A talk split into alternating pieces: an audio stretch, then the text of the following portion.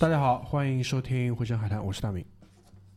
我是葛大爷，啊，今天是我和葛大爷两个人的这个连线的节目啊，因为呃，这是六月份的第一次录音，可能也是唯一一次啊，所以说六月份不管怎么样，可能就会跟这么一期。那看到这个题目，你们不知道你们会怎么想，但是呢，我在就是正式开始我们这期节目内容之前呢，先做几个。呃，铺垫跟声明，好吧。首先，第一点就是说，这个这些话题、这些议题、这些内容，并不是我们平时聊的很多的内容。我指的就是在我们整个小组内部，好吧？就你们不要以为我们天天就是有事没事在讲这些事情，不是的，完全不是的。更多的情况下是，更多的情况下是以，比如说中午我们就会艾特葛大爷，问他中午吃什么，然后他们 他们公司的这个。食堂啊，非常丰盛，对吧？菜是可以报菜名的，只要选的，对吧？然后更多的时候是以什么问啊，最近消费了什么，对吧？以类似于这种，最近其实因为欧洲杯嘛，所以说我们那个我葛大爷跟居里三个人会比较紧密的去关注一下这个盘口啊，对吧？这个各类的这些球讯会关注的比较多一点，对吧？所以说这我只是想告诉你们说，我们没有没有没有这么的。怎么说？这个算油腻吗？或者算就是没有这么的去关注这些关于什么内卷啊、躺平啊、割韭菜啊，类似就是这些话题，没有没有这么多。但是呢，但是呢，就是说，你们接下来会在这期节目当中听到的内容，呃，在我看来，更类似于一个闺蜜的房间当中的对话。就这个东西，这这个东我不知道，这个东西不对外。其实这个东西拿出来，对，就不能对外。一对外的，就多多少少有些不体面。我说实话，多多少少有些不体面。对，就是这个不体面体现在各种方面。总之呢，就是不是特别的这个呃上台面，好吧？所以说这个是我们呃前两点的这个声明。第一个点声明呢，这个东西其实我在我们日常的生活当中不太去讲到。但是呢，呃，确实又是非常私密的一个，就是我接我们接下来会跟你们谈到的这些，无论是引用的这些数据也好，或者是讲到的这些观点也好，包括就是为什么我们会有这样的一个思路也好，其实更多时候是出于在一个很私密的环境下，我们才会去说这个东西。比如说，举个例子，比如说你跟你的同事，你们有一个 team building，你们出去聚餐。在那样的环境里面，绝对是不会去谈这些事情的。包括可能在一些其他的一些啊，类似于什么家庭聚会啊，对吧？那些环境也不会讲。只有在一个很很安全、很私密的环境当中，我们才可能会去说说一些这些内容，对吧？那第三点就是说，为什么要基基于前两点的这样的一个背景，基于前两点的这样一个铺垫，那为什么今天又会有这样期节目，对吧？这个可能就是我跟葛大爷我们。分别有自己的一些理由，那可能先请葛大爷说一说吧。就是他这个这个这个这个节目谁的点子是？我已经忘了。这节目就是不是就是咱俩在那来讨论的时候，是有一个那个什么，有一个话题，就是讲这个，好像我发那个就是高考那个不让重庆那个不让不让复读那个，然后就。就是这个点子就正式激发起来。最早就是咱俩一直在聊这个卷嘛，嗯，就是什么这个生孩子啊，然后职位啊，什么就业率啊这种的，然后什么大家都九九六啊，就这种。但是成型是差不多是那个时候。呃，是不是？反正因为最近这一类的这个社会事件也确实很多，嗯，对吧？从那个。呃，比如说三胎政策，包括因为我们在写这期大纲也写了差不多也要一个月了，就是我们在写这期大纲的这个过程当中，又蹦出了比较新潮的一个词叫“躺平”，对吧？也是在这个过程当中出现的。那我是觉得很多人，我不知道，就是我们的听众，因为我我我假定这一期节目是做给你们听的，对吧？就是我想象当中的我们的听众，我不知道你们对于这个东西的这个理解，或者是你们平时会不会讨论这些东西，我不知道。所以呢，我只能通过说我先站出来，把这个事情拿出来讲一讲的方式来看一看大家对于这个事情的这个认知，或者是你们对于这个事情的想法是在哪里的。那我们可以有这样的一个互动，对吧？所以这就是我们做这期节目的一个目的。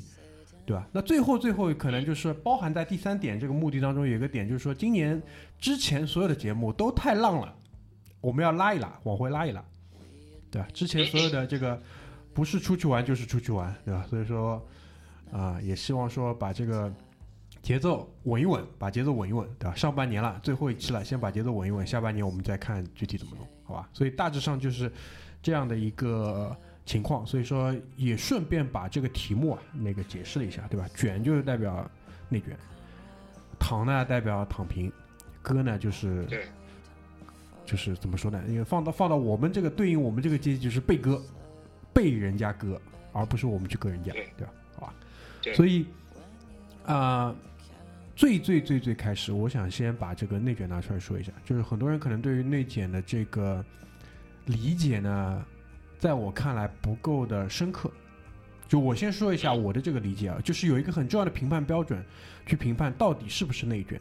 因为很多人会觉得说，举个例子，葛大爷加班到七点钟，然后大明加班到八点钟，大明就内卷。这个其实只是一半的条件，条件是在于说，无论是葛大爷加班到七点，我加班到八点，但最终不对于这个 performance 的这个收益有任何增长的时候，我们这样的去加班才叫做内卷。如果说葛大爷加班到七点，我加班到八点，整个公司的收益提升百分之十，或者是我们两个人的收益提升百分之十，那不叫内卷。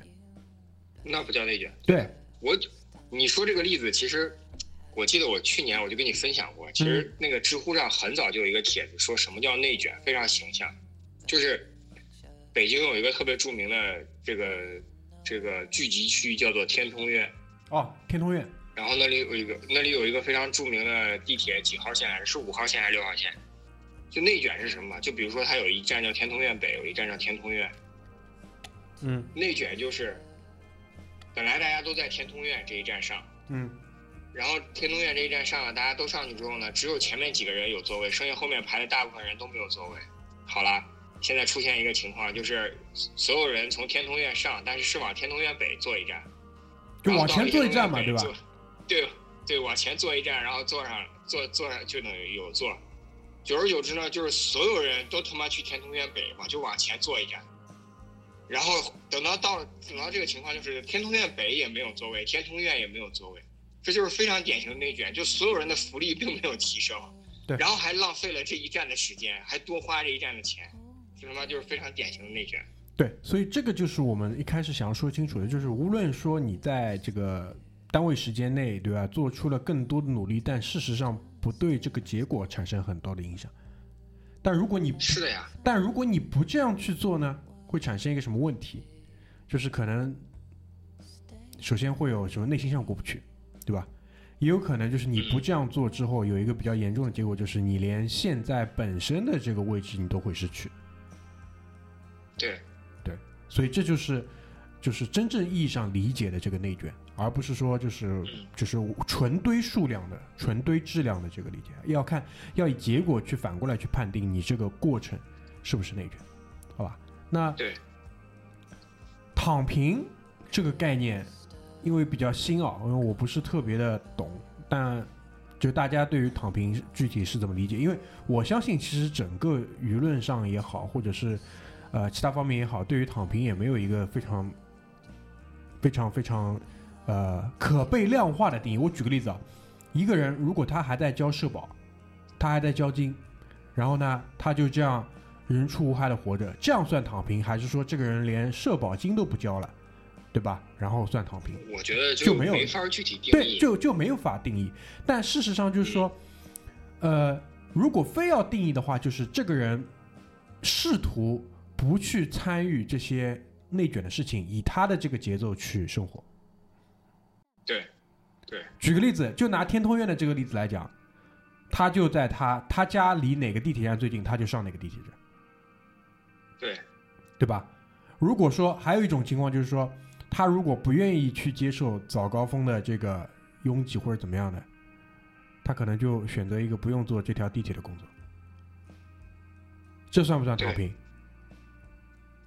呃，也算，所以说这就很宽泛了。你甚至不工作也算躺平。对，不工作肯定是躺平，对吧？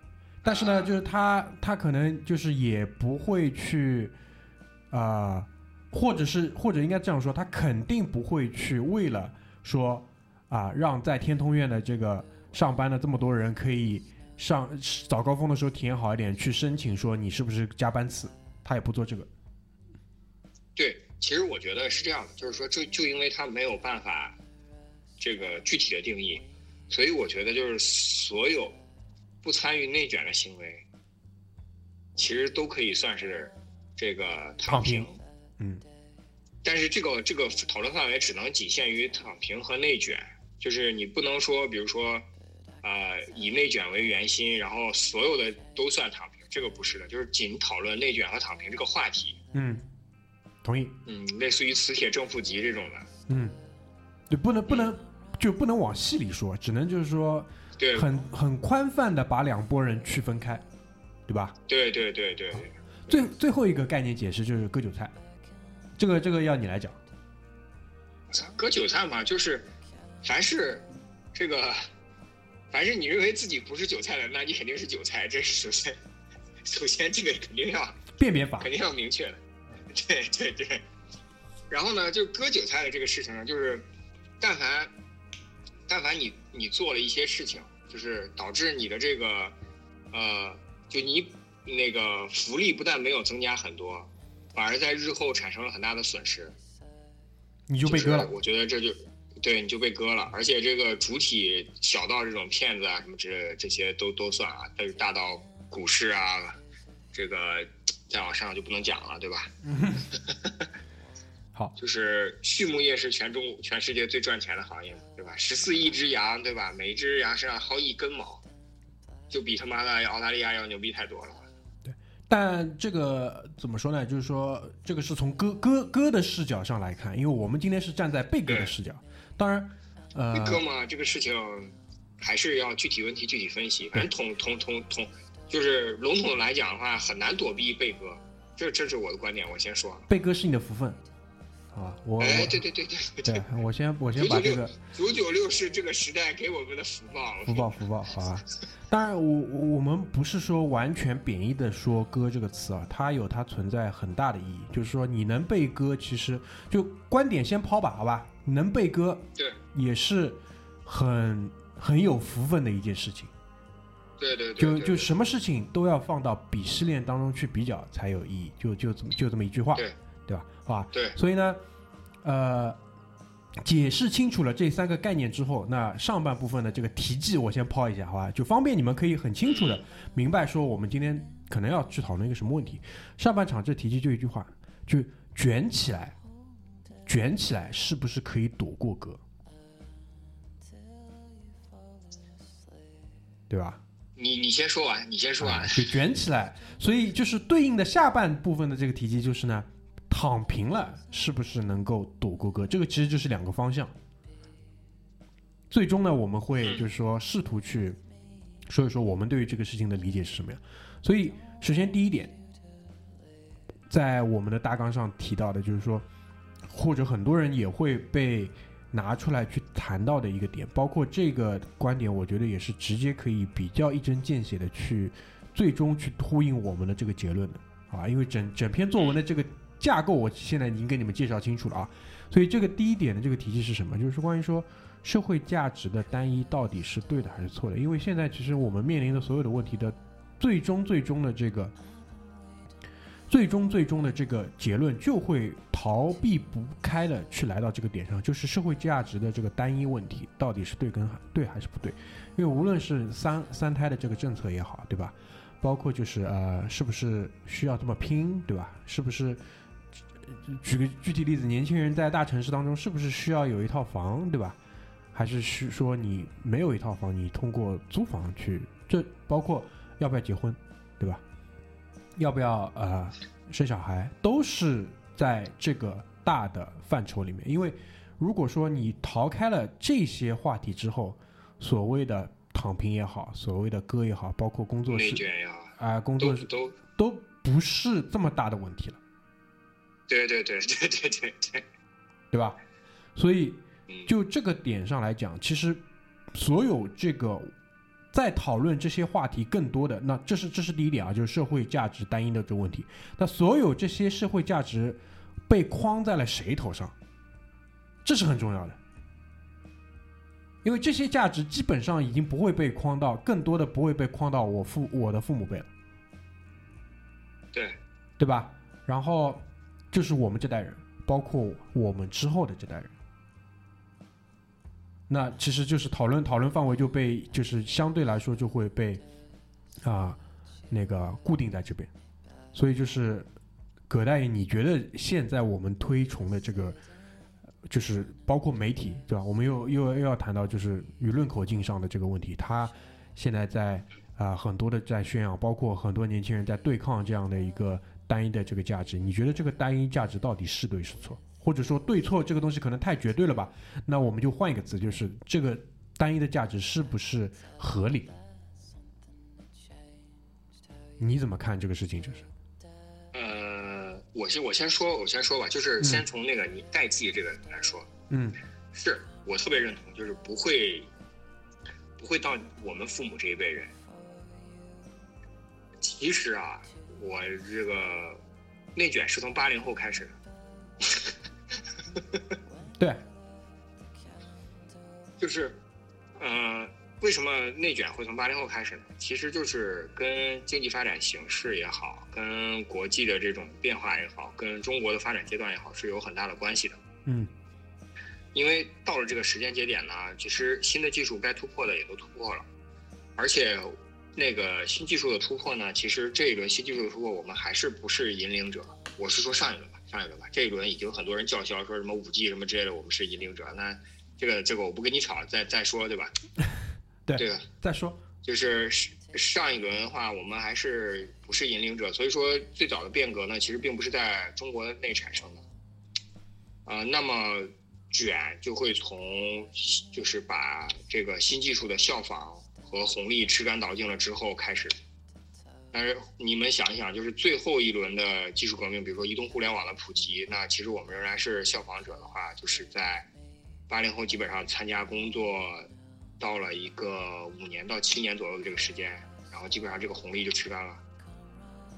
我们实际上八零后靠后的这一帮人，实际上就是从内卷开始的第二批受害者。第一批受害者应该是八五年左右的人，对，然后再加上比如说房价什么之类的这种事情嘛，总归这个每个国家的发展都会逃不掉这个的。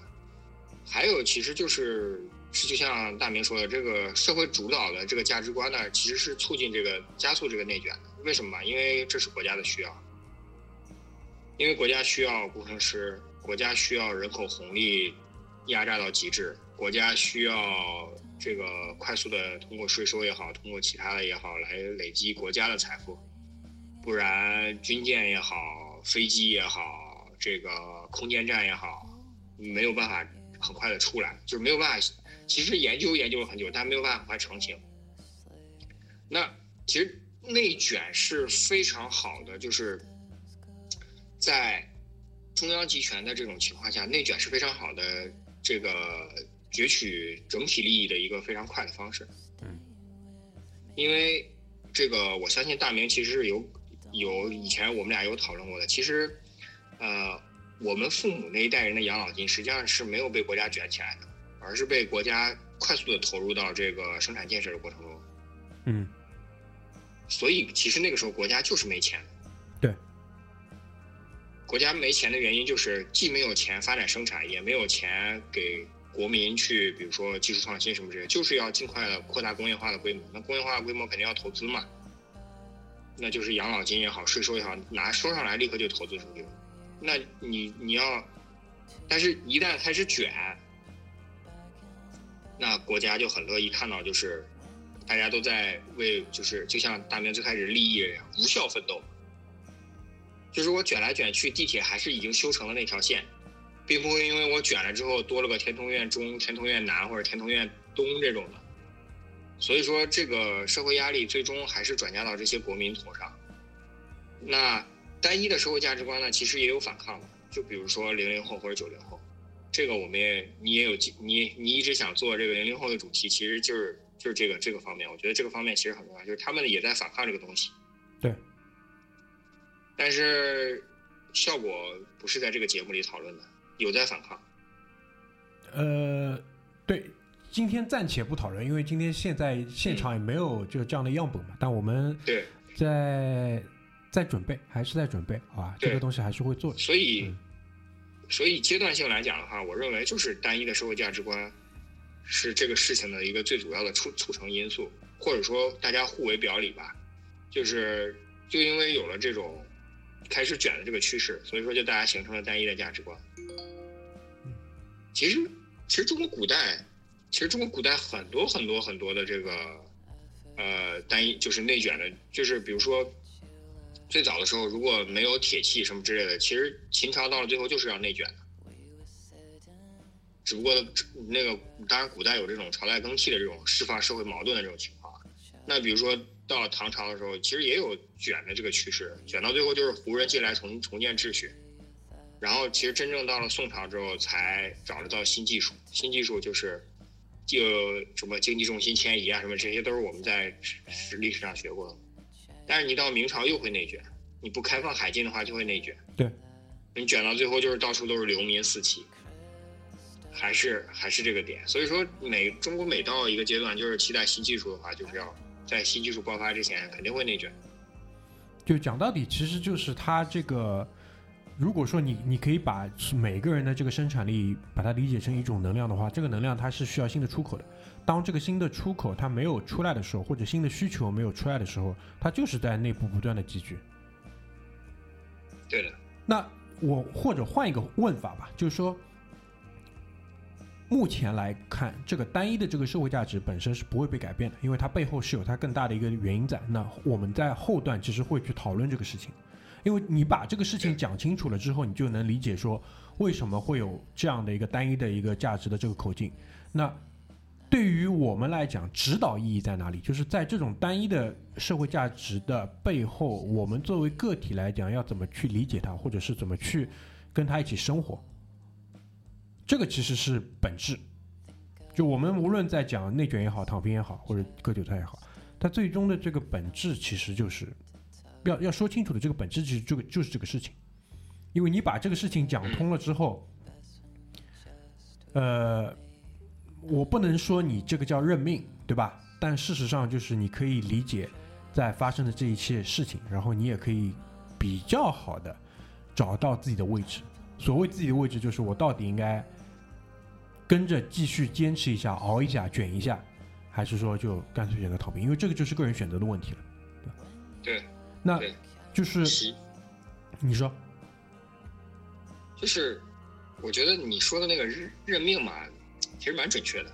通俗通俗来讲，是 蛮准确的，对吧？对啊，就是时代大势嘛。然后每个人，然后你又说到找到位置，其实就是在时代的这艘这个大时代的大潮里边，你只是一朵小浪花，对吧？你是选择这个。怎么样一种加入这个大潮，还是说就就沉底什么之类的，就是这种感觉。因为我们不能，我们不可能给你建议说你应该怎么样，因为这每个人的情况都是完全不同的。但是说你听完了这一期节目之后，如果说你也是认同的话，那我相信你会知道自己要怎么去做，对吧？那我们就对往下说下去，就是说。单一价值的背后为什么会产生这个单一价值？我的理解是说，一定还是要考虑对手盘是什么样子的，对吧？因为，呃，这个是这个是绝对绝对的前置条件。对，因为每一个国家或者是每一个个体吧，它都不可能完全按照自己的自由意志去生长的。对吧？不是你想怎么样就怎么样的，你肯定会受很多的条件的制约也好，或者是受啊环境的这个影响也好。那说到底就是考虑你的对手盘是什么样子的。那我们现在如果说你还认同自己是一个中国人的话，对吧？你是跟这个这不管你愿不愿意吧，你基本上都是跟这个国家共存亡的一个关系，对吧？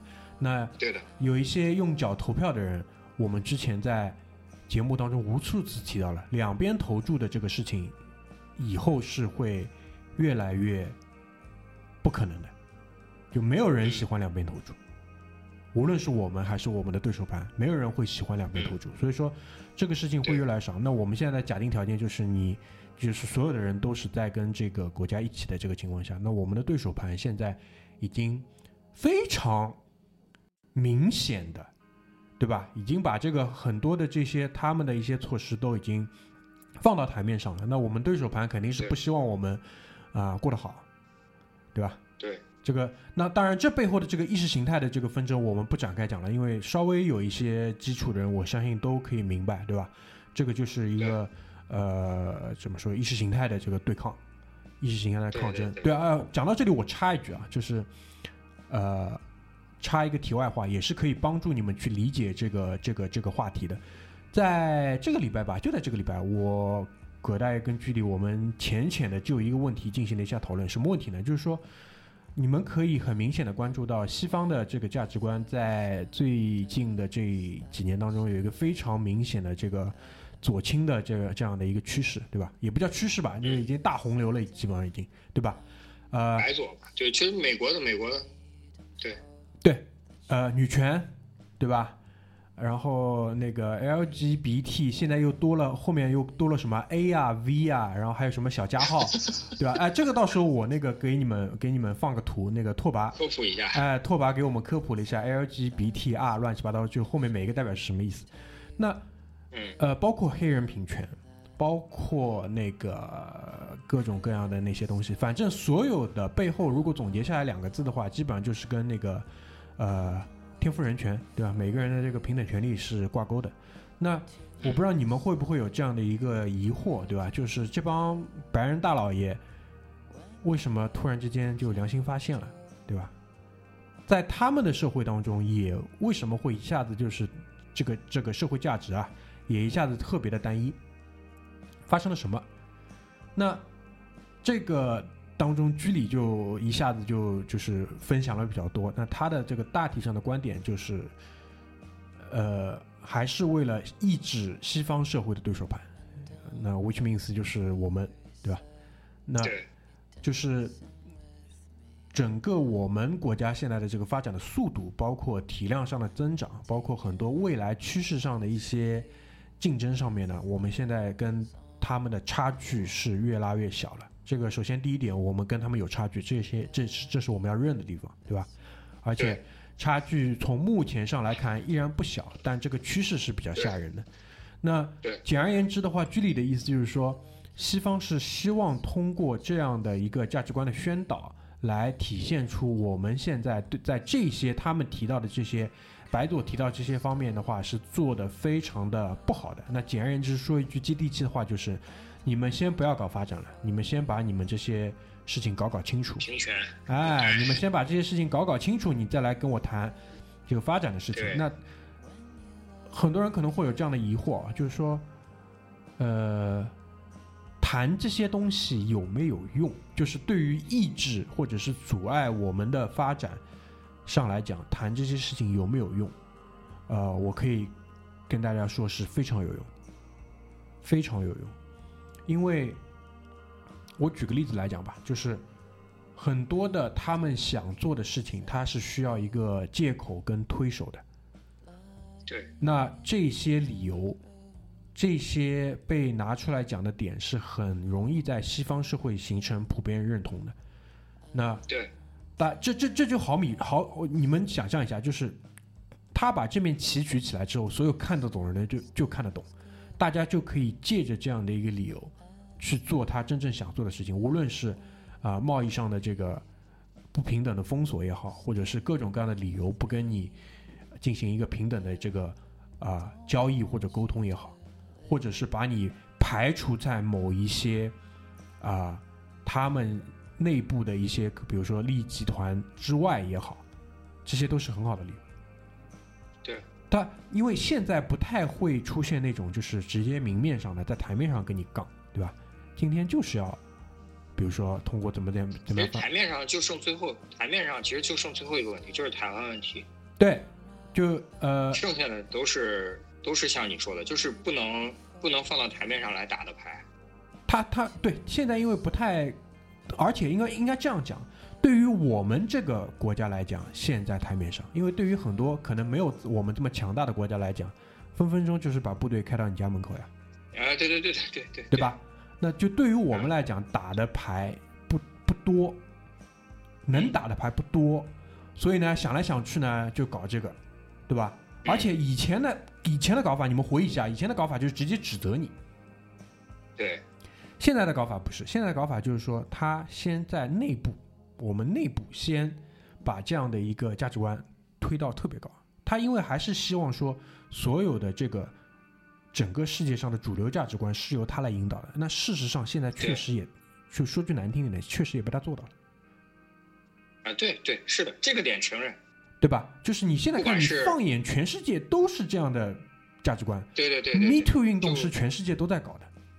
对对对对对对对，对吧？但我们国家因为男女平权又是做的相对比较好的，所以这一点上可能会做的比较弱。那那那其他的嘛，少数族裔的问题，对吧？呃，我们国家因为又不存在肤色问题，大家都一样黄，对吧？所以呢，就少数族裔其实，是吧？你说到少数族裔，其实中国有少数族裔。对对，当然你对你明白我的意思嘛？就是说他可能不没有那么尖锐，就不是一黑一白这么尖锐。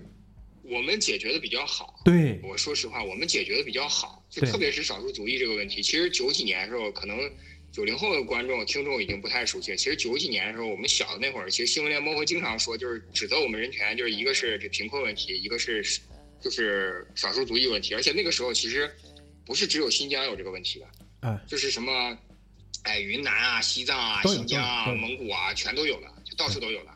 然后呢，就各种被指责。然后你看，我们经历经过了这么多年，就像大明说的，我们必须要就是形成统一的认识，就是这些问题我们都要解决。然后，但是大家都要排排队，不能一下子都冒出来。而对手盘呢，就是希望就是所有的问题都一下冒出来。对那越乱越好嘛，对吧？对，而且就是所以呃，对，而且而且另外一个问题就是说，因为贫困问题我们解决的非常好，对吧？对对然后那个弯弯的问题呢，因为弯弯这张牌到底有没有利，是跟弯弯这个地区的这个经济啊各方面的这个能力是直接挂钩的。弯弯越来越弱，那这张牌的权重就会越来越小，对对吧？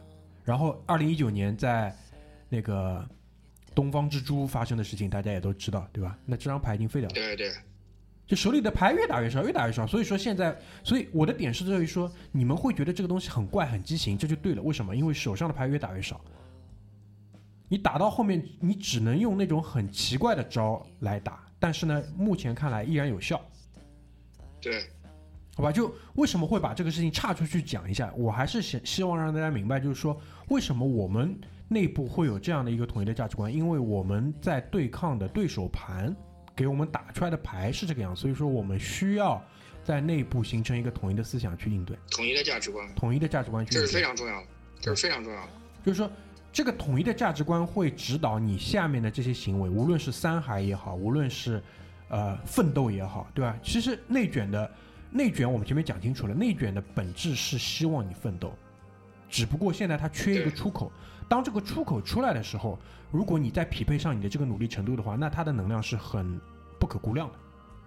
对，那其实节目就推进到一半，其实大体上已经把我们想说的东西说清楚了。嗯，那接下来就是说，可能帮大家做一些啊、细分的补充，对吧？那为什么需要人口这个事情还需要展开说吗？因为我觉得这个是一个是一个人口是国本啊，对吧？是一个正常人应该都都可以明白，对吧？你现在享受的所有的东西，你现在拥有的所有的东西，特别是我们这代人啊，因为卷也是从我们卷起来的嘛。就你你可以想象一下，我们上小学的时候的生活跟现在的生活的这个差距有多对大，对。不能想象。我举个例子，嗯。我举个例子，就是这是我真的是切身感受的，嗯。就是我们现在讨论人口问题，我跟大明现在在讨论人口问题，我们还是不不不切入个体，就是我不我们不去给个体什么扣帽子或者安安安规划这种的。我就讲大明说的这个人口的这个红利，或者说我们经常讨论人口红利。我举个很简单的例子，我毕业就去上海工作，嗯我体会很深的就是，我不知道你有没有体会啊，嗯就是在一二一三年的时候呢，我在上海打车，我有一个非常非常深切的观点，就是那个时候的打车的效率比我坐地铁要快一丢丢，嗯嗯嗯对吧？然后等到我一四一五年的时候，我就发现，打车跟我坐地铁的效率是一样的，就是我坐地铁肯定是步行加地铁加步行这种结构，然后打车肯定是点到点。然后那个时候就出现什么情况？一个就是上海 GDP 又又往上增长了很多，再一个就是网约车的出现。然后与此同时，我就发现，在这几年中，我打车每每打车的时候，我发现年轻的司机越来越少。我指的年轻司机是已经超过三十五岁甚至四十岁。我开始遇到有接近五十岁的人开出租出租车，而且越来越多。与此同时，那个时候我就跟你们说过一个话题，就是在我最开始毕业的时候，我发现上海的服务员从前台到后厨基本都是二十多岁到三十五岁左右的年轻人。等到到了一五一六年的时候，基本上前台只剩只剩下二十几岁的年轻人，后台后厨也好，阿姨也好，甚至传菜员已经出现了四零五零人员。对，然后到我最近几次出差去上海，然后频繁的去上海玩儿之后，我发现，他妈的上海现在有一个有一个问题让我无法忍受，甚至有点惊讶的，就是上海的餐馆开始出现午休，嗯就是这个是我在中国的二三四线城市才会出现的情况。嗯就是因为人手不够，或者是就餐人员没有那么多，或者是顾客没有那么多，导致他们需要午休。而且上海的午休居然跟无锡、宁波、苏州是一样长的，是从两点半开始休，休到四点。嗯当然也有从三点开始休的。我就发现这就是很典型的人口减少了，就是你的人口一定是这个金字塔结构是最好最好的，就业的结构也是金字塔结构是最好的。但是你说收入结构的话，那就另说。但是如果你没有大量的这种劳动人口去供给你这个城市的运行的话，你的城市其实不会永远发展下去的，慢慢慢慢慢慢就会像很多美国大城市一样就衰落了。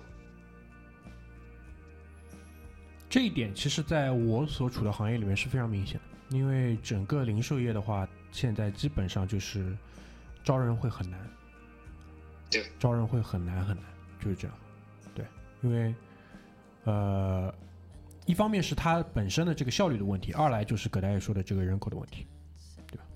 就是很明显，就是我不知道，就是其他人就是在你们所处的行业里面会不会有类似这个问题？因为我们现在可能没有更多的，比如说制造业。或者是其他的这些样本。当然，制造业第一、第一、第第一、第二产业现在因为工业化跟科技的进步，它对于这个人口的需求量可能在变化。但第三产业的话，更多是需要人直接去做服务的话，就会比较明显，对，对吧？二二来呢，我们也没有更多第一、第二产业的这个样本去做分析。对吧？对，所以你说就是，呃，七普的这个结果也好，或者说这个国家对于这个人口也好，其实国家有意识到这个问题，但是呢，就是这个要说到官僚机制、官僚系统的这个传导机制呢是非常非常缓慢。那所以说，这一次七普，包括我昨天发的朋友圈，就是那个我发完那朋友圈，每五分钟就是推送说李总理签署这个计划生育法修正、修正、修正、修正稿。我估计将来真的有可能出现这种强制生育，但是我觉得不不至于啊，我只是开玩笑，但是不至于。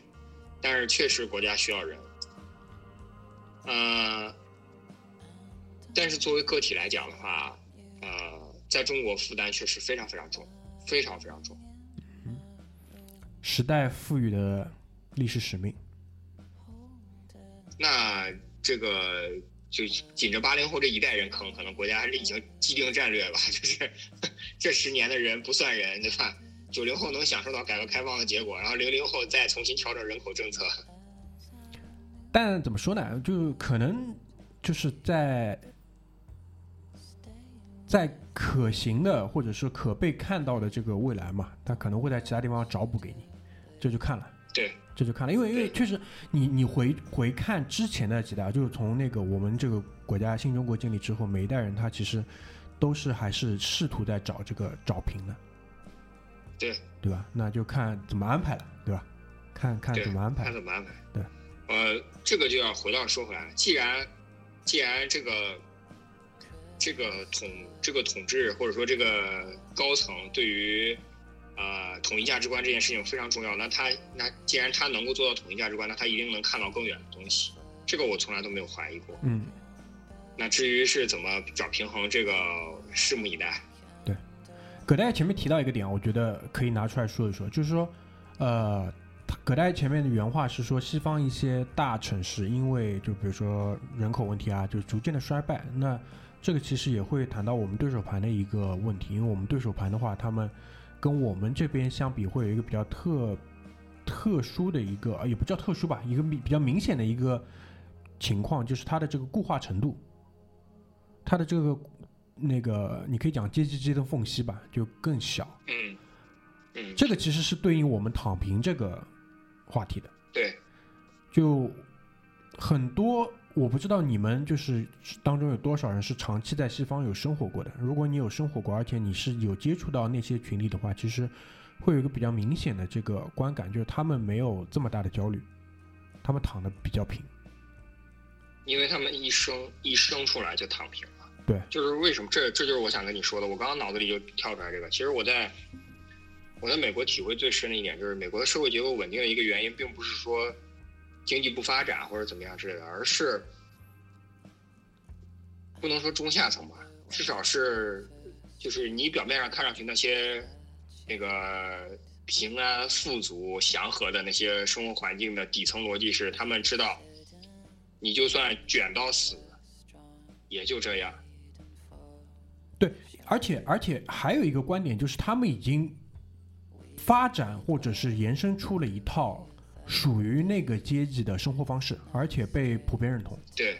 举个例子，对，呃，大城市，工业化的大城市啊，就是我们现在还还所谓的工业化大城市，比如说拿英国社会来讲，足球啊，对。它有它匹配的这个文化嘛，对吧？对。它的很大的一个比重，他会在周末带着全家，对吧？先进场之前先喝一杯，然后看完球出来再喝一杯，一个完美的周末，而且就是周而复始，不会觉得腻，对吧？跟这个球队一起输，啊，赢了赢了一起狂，输了一起扛，对吧？而且而且最关键的还是就是一代一代人这样去做，对因为为什么我会拿这个例子来出来讲？因为一方面呢，我对于这个东西可能相对比较熟，对吧？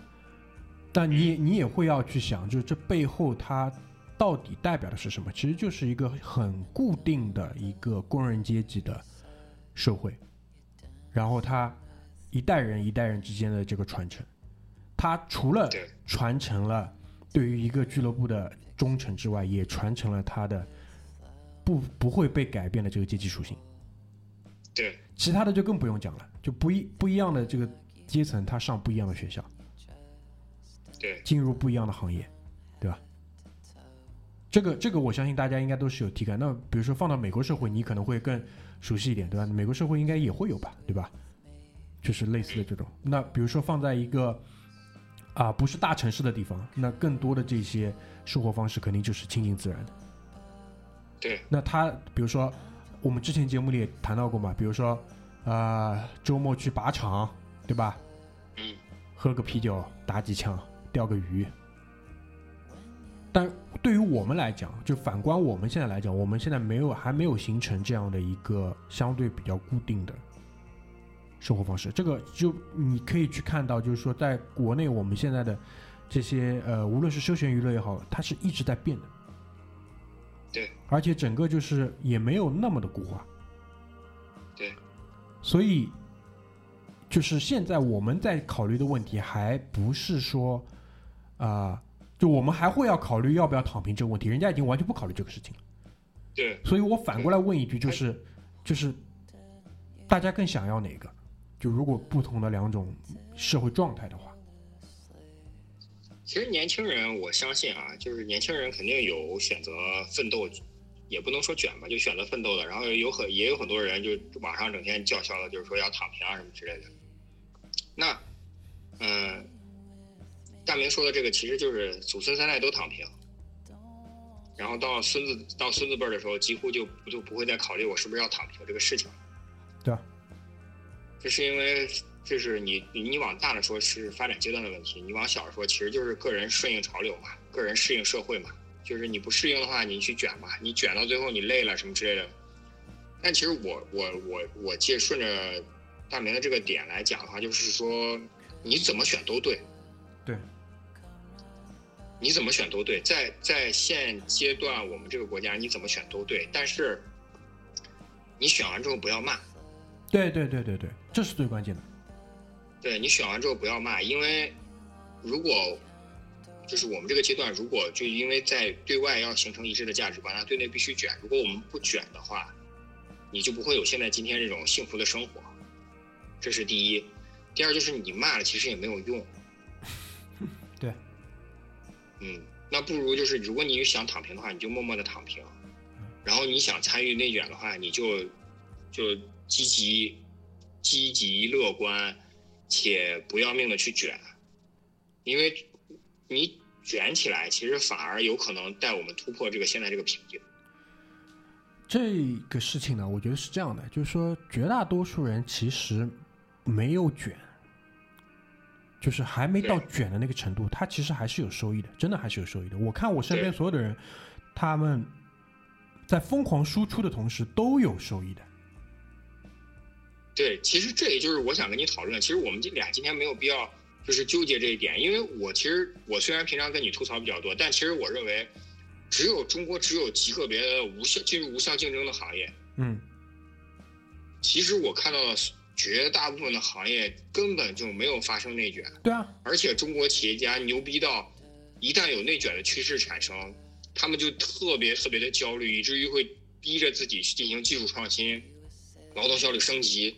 然后一瞬间就变成就就会有一个小的突破口，反而是像他妈的这就要说了他妈的这种移动互联网行业这种无效竞争的行业，妈卷来卷去卷到最后就是从天通苑到天通苑北的这种效果。嗯嗯，不产生和，其实我觉得就是反而是过了那个互联网风口了之后，中国的制造业恰恰需要内卷。这其实谈到，就你你这个引出一个话题，就是什么？就话语权的问题，就是谁天天扛着大旗在叫卷？我没有认真的去看过，但我建议你们去看一看。就那些人可能是处在一个相对来说趋于真正卷的行业当中。行业，对啊。然后呢，关键就是说你要明白，就是说这些人哇啦哇啦在叫的这个时候，更多的现实当中的人，他们的这个状态是什么样子？而且就是还有一点就是说，我不知道你有没有观察过，就比如说拿这次三胎的这个事情来讲，叫的最凶的其实是一个都没生的那些人。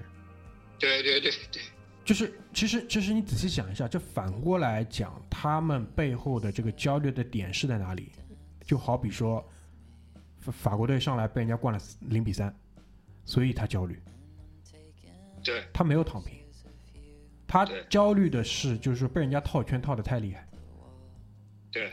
就如果说一个真正就是说想的特别清楚，已经躺得很就在在这个问题上躺得很平的人，他其实是应该像我身边的很多人一样，就在那边鼓掌。为什么？因为他不去做这样努力，他不去付出，他不去承担一个抚养小孩义务的时候，身边有更多的人花了更多的钱，花了更多的精力去。培养了更多的我们的下一代的这个人口，对吧？他其实是从中获利的，所以我我当时我在群里说了一句话嘛，对吧？如果葛大爷努力抱三胎的话，这个如果如果如果国家需要让我多交税，我是欣然接受的。这这个这个是就这个是一个比较，我我认为是比较，就如果你这个人还是一个讲道理的人的话，这应该是你的态度，就是，嗯，对吧？那反而是那些人，就是在那边一个都没生，拼命在叫。说到底，你还是想希望有下一代的。当然，那些有三个孩子、两个孩子的人，他们在付出了这么多时间、努力的这个过程当中，他绝对会比你收获更多，对吧？他会有更跟我们这一代独生子女完全不一样的一个家庭环境，他的孩子也会有一个，我我不能说更好吧，但至少是不一样的一个环境。那如果说相比我们父辈他们三四个孩子那时候的这家庭环境，对吧？老大一件衣服穿完之后打个补丁，老二穿，给老二穿。那真的是好太多了。如果从这个维度上来讲的话，那绝对是进步的，好的。对，所以就是说，就是我们俩今天聊这个话题，千万不能落到个体上，因为落到，因为落到个体上，我跟你讲大明，凡但凡这个事情落到个体上，都他妈是苦难。对对对对，应应该这样讲，在我们这个阶级落到个体哎对对对上都是苦难，对吧？你可能换拓跋就不一样了嘛，对吧？对吧？但是就是我们一直都没有落到个体上的原因，就是第一，我们俩今天利益立的也很好；第二，就是还是始终要不能忘记对手盘的原因。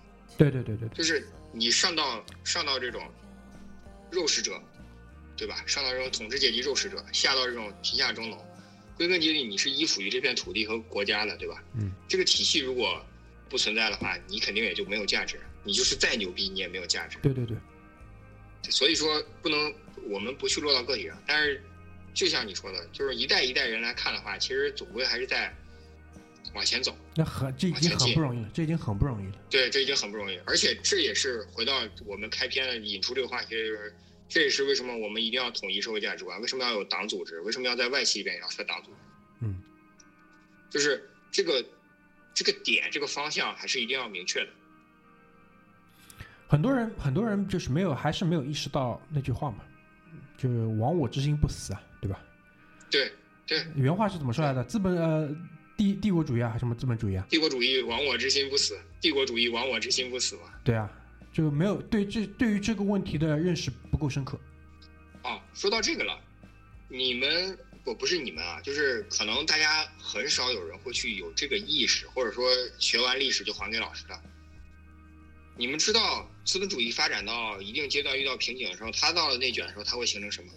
它会形成帝国主义。对。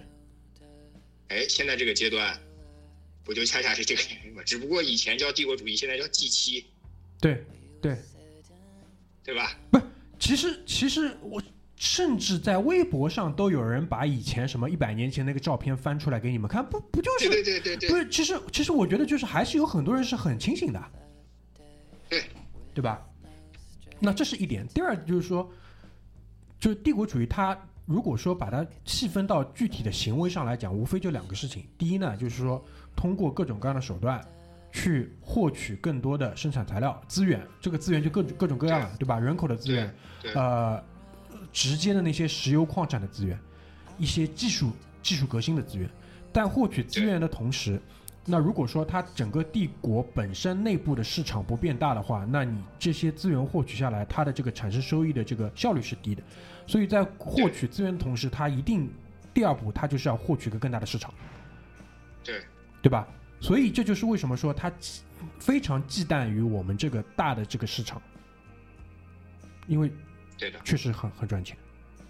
是的，对吧？所以就是反过来再讲，你当时为什么印度对于英国来说，印度是那个日不落帝国的这个皇冠上的这个明珠？为什么？因为又有资源，又有足够大的市场，对对吧？英国做的很多绝大多数事情就是要去确保它的这一片市场，苏伊士运河也好，对吧？跟中东中东的这个关系也好，无非就是要打通这条路嘛，就就就这些道理，对吧？所以呢，就是说，第一，还是要看清楚对手盘，看清楚对手盘之后，你能理反过来去理解说为什么会有现在的这一些啊所谓的这个价值观，对对吧？那我相信就是说，当发展到那当然希望可以看到这一天啊，当有一个很安全的、非常有自信的这个实力的这个环境当中的时候，你去看整个的价值观肯定会被更新的。对他会去推崇，就是说多元的、不一样的这个声音在这个社会上，因为为什么？到了那个时候，他需要推崇不一样的这个声音、不一样的这个价值观，去促进新一轮的价值的这个产生。对，其实我们经历过多元价值观的，当然，在上一任领导任期的那十年里面，中国的多元化价值观其实发展的是非常好的，但是结果可能并不是大家想要的。嗯，外部环境在变嘛，对对吧？外部环境在变嘛，对吧？就举个例子来讲，你你到时候你有这个多元多元的这个价值观之后，它可能会产生一些新的这个产业，那新的产业背后就是新的增长。对，只不过就是还哎，其实老生常谈的问题啦，就每一个时间段会有每一个时间段不一样的阶段性的任务。那反过来再来讲，就每一代人有每一代人的历史使命，对吧？我们我们的历史使命相对来说现在已经比较清楚了，对吧？就是对好好干，而且而且就是这这一代人的这个历史使命当中，就是我突然想说，就是被割韭菜，老老实实的长，老老实实的被割。对你而而且得长得快，对吧 对对对，而且你得长得快，而且你能，你能，就你你的持续被割能力要要确保很强。就是你就换换个换个换个角度来讲的话，就持续你的这个供能一定要跟得上，对对吧？要不然的话，这个这个这个怎么讲？就是它这个这样的一个竞争，它不会在短时间之内结束，它肯定还是要持续持续很久的，对吧？是的，那那些聪明脑袋，那些聪明脑袋，现在他就应该这样讲，每个时代都需要那些特别聪明的脑袋去怎么讲引领这个技术的创新。对对，放到放到比如说刚刚改革开放的时候，嗯，他他要去能够发现新的需求，为什么？因为那个时时那个时候是遍地性需求的，对那他需要去解决这个新的需求，所以他赚钱了。那如果放到这个放到这个时代的话，其实换汤不换药嘛。但问题就是说，对于技术技术上的要求就会更高。对，我们现在，比如举个例子来讲，我们现在有几个比较大的这个技术点是被人卡着的，不是很不是很舒服的。那这几个点上就是需要有怎么讲，比较大跨步式的进步。那天，嗯，那天那天是我还是谁啊？坐飞机延误嘛，对吧？各方面，嗯，葛大爷就说嘛，这个大飞机好了之后，对吧？想想必应该是会好一点，对吧？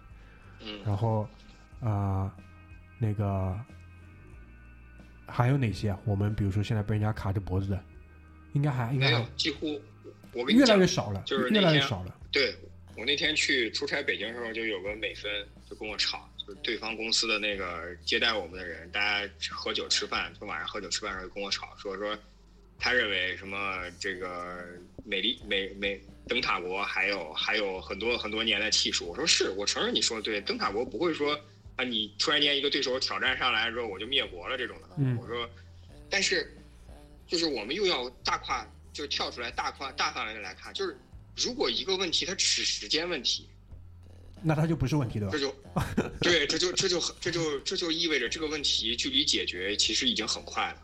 啊，就趋势如果是对的，时间不是问题。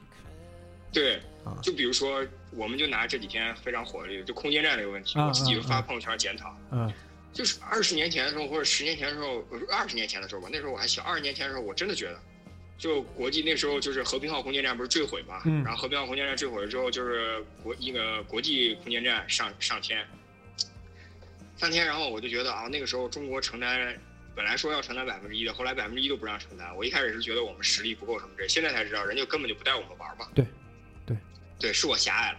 啊，但是，但是这个问题今天来看的话，那个时候那些专家、那些领袖、那些真正牛逼的人，他就觉得这就是时间问题。嗯，还是那句话，就跟两弹一星一样，他妈的，国国外人也能搞，中国人为什么不能搞？大家都是人，对吧？嗯。所以说，就是现在总说芯片、芯片、芯片什么这光刻机什么这这这种那种的，你知道？你就看这个行业里边好不好、牛不牛逼，不用看什么有多少聪明的脑袋，你就看这个行业里边骗子有多少。哼哼，对，这个行业里面骗子多，你就你放心，绝对这个行业能够非常非常牛逼的发展下去。这个说到这个啊，就是那个啊、那个最近还有几个新闻，一个是那个歼二零的列装，对吧？嗯，对对对，飞了就首飞至今十年，现在基本上就是开始那个要列装到部队了。那你们要想、嗯想到的一个点就是说，如果说歼二零已经列装上去了，那就说明下一代肯定已经快要试飞了。对对对，对吧？就是这个这个对这个进程，对吧？还有比如说啊、还有一点我觉得蛮厉害的，就是说，包括也是跟我们生活息息相关的吧，比如说高铁，高铁目前还是以里程数乘以车型的这个计价方式，对。就换换过来讲，就是没怎么涨过价，对。对吧？那这个东西都是都是，就是一些小的一些点上的证明嘛，对吧？对，国家其实，在这些基础设施方面，对，就是以前我们谈到基础设施，什么铁公鸡、铁公鸡这种的，又是借债又是什么之类，其实，其实那个时候国家知道，我他妈被你们骂，肯定是被你们骂的，问我欠这么多钱，然后，但是这些东西一旦建成了，那些人骂的人始终都没有看到这些东西建成对于中国这个国家的改造来讲是不可估量的。为什么吧？因为我们的目标始终都是用罗振宇的话来讲，都是我们的目标始终都是形成一个统一的、足够大的市场，来面向国外。但其实我相信高层对于这个事情的理解绝对不只限于经济经济学。其实我们最终就是要形成一个大一统的，不管是市场也好、政权也好、体系也好，最终是形成一个有机的系统。然后这个系统里面就包括了什么你们听说过的牛逼的，比如说高铁，你们没听说过他妈的南水北调这种能够改天换日的这种东西，只有只有只有这种，所有的这些东西的成本都要我们来承担的。那好，既然你要承担成本，你肯定要卷，嗯对吧？嗯，你借了是有人或者说有一个体系替你借了未来的东西来还现在的债，那自然而然你就要承担。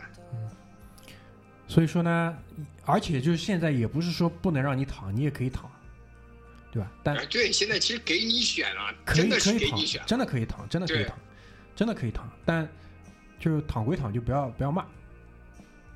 对但到底应该躺还是应该卷，就是已经说的很清楚了，好吧？这个就就不去不去，就是说再再说了，每个人有自己选择的权利嘛，对吧？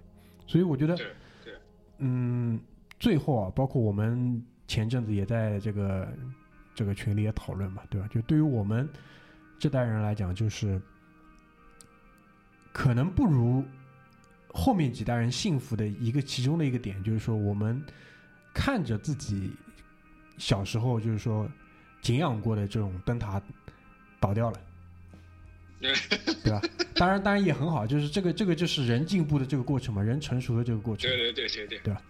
哎这个会有会有些会有些些许的这个失落，但是我觉得更更好的一点就是看到，就是我们现在在做很多事情的话，就是逐渐逐渐会，呃，我不能说这是一个新的灯塔，但至少是一个就是说很好的一个样本。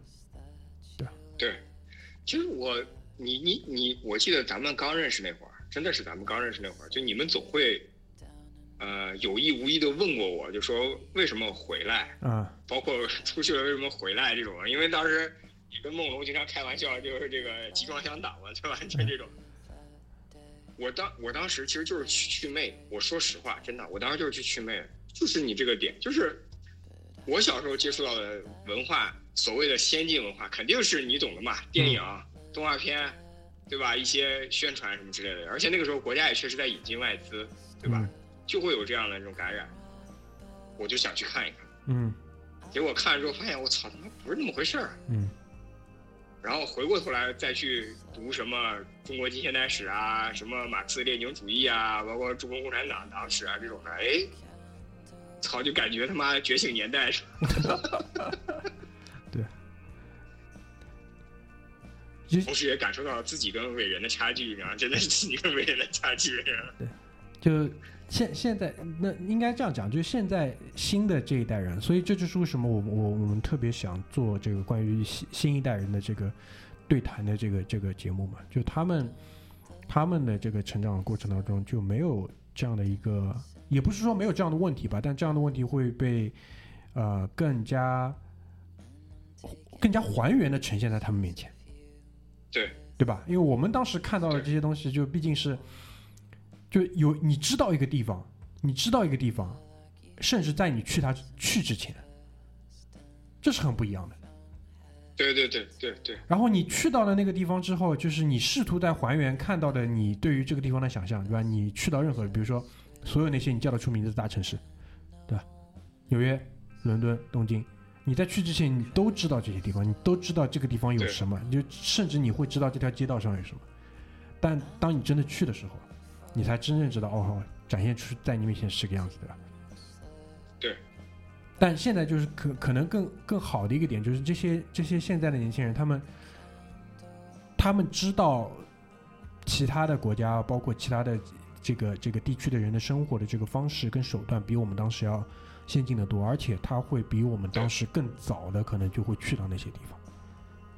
对，这个就不一样的这个点。当然，所以他们在形成他们的这个你说价值观也好，认知的这个过程当中也好，就是跟我们是完全不一样的。我们应该还是走过一些弯路的，对吧？对。当然，就是可能很多时候是就是放在以前的话，很多时候可能是会有在这个怒其不争呃这个过程，但更更好的一个点是在于说，现在很多事情一件一件做成的这个时候，会有一个。啊、你不能讲是欣慰吧？就我更多的感觉还是觉得，就相对来说是幸运。对，因为因为，呃，你不要讲远吧，就从两千年到现在这二十年当中，其实你去看，绝大多数曾经强的国家是在走下坡路，而绝大多数曾经弱的国家，他们这个上坡路啊也没有走得多多好。也没有走，对对对，因为总体来讲是一个下坡路的这二十年，但那你去看，但就是如果说你对于一个国家来讲二十年可能短，但对于一个人来讲二十年一共才活七十年，二十年的这个比重就很大了。对，而且你这个年纪的这个二十年的质量是什么样子的，其实绝大多数时候就决定了你这一辈子的质量是什么样子，是的，对吧？很多人六十岁开始，六十到八十经历了国家特别好，不是说不好，也蛮好的。但他二十到四十这二十年，可能就没有没有任何的生活品质上的这个提升，这个就不一样。所以还是幸运的，还是幸运的。还是还是要还是要接受这个事实，卷就卷。对所以就讲了这么多啊，我觉得我们想要说的东西都已经差不多了，好吧？这个啊、呃不能说苦口婆心吧？劝你，劝你，对我就想说，苦口婆心劝你行善，但没有逼你从良，绝对没有，哎，绝对没有逼你从良。可是吧可以躺，可以躺，可以躺。对，我也很想躺，我天天想躺。对，天天天摸，我们我们群里说什么摸鱼摸到鱼有包浆，是吧？天天天天都很想躺，对吧？但这个条件不允许，很可惜，对吧？啊，试图试图试图不添麻烦，我我们的论调还是这个，试图试图那个不给不给国家添麻烦，好吧？对，试图不拖后腿，不添麻烦。对我们我们其实这个意识形态是什么呢？就是说，那个游吟诗人嘛，就是其你们疯狂输出，我们旁边加加 buff 就可以了。对啊对啊，这个就吃苦的这个事情，说实话，吃苦的日子是一天都不想再过了，对吧？你就我们啊，就这样吧。还是那个论调，就我们讨论的这些事情落到个体都是苦难，对对对，落到我们这个阶层个体都是苦难都。是苦难，都是苦难，好吧？大家加油，大家加油，对对对，好吧？所以说说一句啊，被割都是幸福的。啊，对，是你的福分，是你的福分。对，还好，其实也还好，没有没有割的有有有多厉害，对吧？你，哎对啊，其实就说白了，除了房价，这个房价也是国家没有办法，就是你创造这么多财富，你必须要有出口，对吧？国家内部也要有入口和出口，对吧？对那这个事情国家肯定会解决，但是你说想房价暴涨暴跌，这个谁都不愿意谈，对吧？没有卖你赎罪券很好了，哎，对，你他妈的这个房子你自己住的呀，对吧？就没有没有卖你什么赎罪券，搞一个什么虚无的这种东西，已经已经不错了。哇，啊我建议你们有空去看一看那个什么，呃，什么 B 站上面小约翰可汗，对吧？什么小国系列，去看看什么冈比亚的日子是怎么过的，对吧？对对对对对对对对对，好吧，OK，行了，我觉得差不多了，不多说了啊。这个差不多差不多，真哎的差不多啊浓。浓度差不多。我觉得这一期不知道能不能上，到时候看一看，好吧？那个嗯还是有有点危险，我个人觉得有点危险，好吧？呃，先先对对对，所以说今天就今天那个什么，今天先先不给大家承诺，就是有点危险，我们先去试探一下。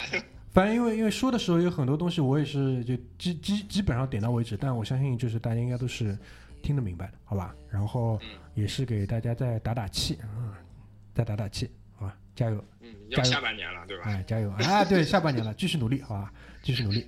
对对，好，那我们这一期就先结束在这边，好吧？然后大家有什么想要聊的，也欢迎关注我们的公众号“回声海滩”来跟我们取得联系。OK，谢谢大家，拜拜。拜拜。